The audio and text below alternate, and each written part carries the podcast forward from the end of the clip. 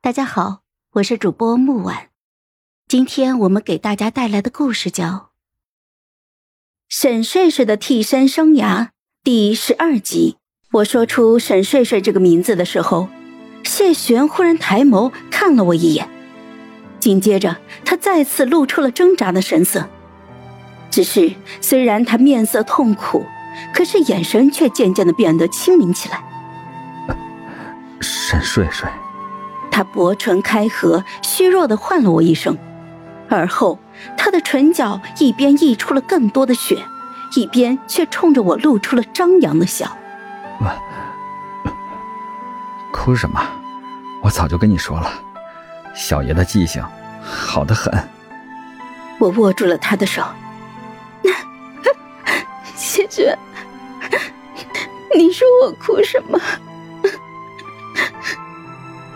他伤成了这个样子，我心疼，我替他哭呀。青瑶郡主见状，不可置信的质问系统：“啊，系统，怎么回事？啊不是已经加大了控制权限了吗？”这次连我们也听到了那个系统传来的声音，那是一个没有什么感情的、很怪异的音色。紧急报告，攻略任务被判定为失败。警告！警告！系统超负荷运行，已被目标谢玄的意识反控，反控进度百分之五十、百分之八十、百分之九十九。警告！系统即将自毁。监管灵魂胡小瑶因多次篡改角色，违反任务规则。灵魂将被时空管理局收监。胡小瑶，相关数据开始清零。君主不甘的叫嚷着：“不可能，不可能！不要，不要！”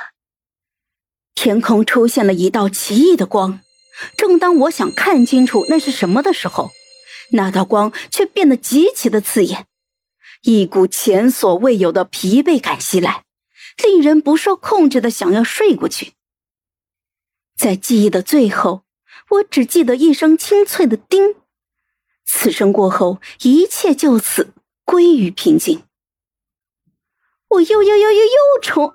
啊，不对，这次好像不是太子的床啊，我没重生，我就是单纯的睡醒了。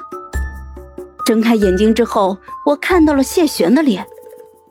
他低眸看着我，一手撑着下巴，另一只手拨了一缕我的头发，捏在我的手里面把玩着。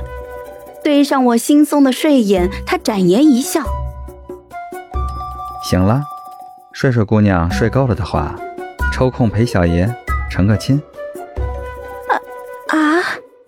我懵懵的坐了起来，打量着四周的一切，这才发现我竟然是在谢侯府内。而屋里、院下各个角落里，竟都被布置成了通红的一片，甚至还贴满了喜字。我茫然的问：“嗯，谢玄，这这到底是怎么一回事啊？”谢玄把我揽在怀里，他的脸色微微的泛白，病态未退，还带着一抹委屈，语气却有些恶劣，近似控诉：“没怎么。”只是觉得想把你娶到手太难了，小爷便趁你昏睡不醒的这几天，提前布置好了喜堂，等你一醒，立刻就拜天地。啊，竟觉得十分的有道理。我想嫁给他也太难了，